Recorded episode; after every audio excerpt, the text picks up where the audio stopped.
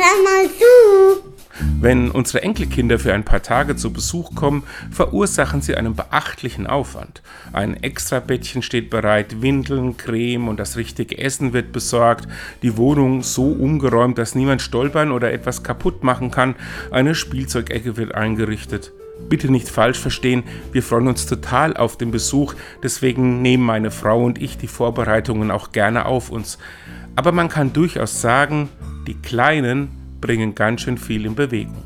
Apropos, mit einem winzig kleinen Senfkorn vergleicht Jesus mal das Himmelreich. Wenn man die großen Senfstauden in Israel sieht, entdeckt man erst, was sich aus diesem kleinen Senfkorn entwickeln kann.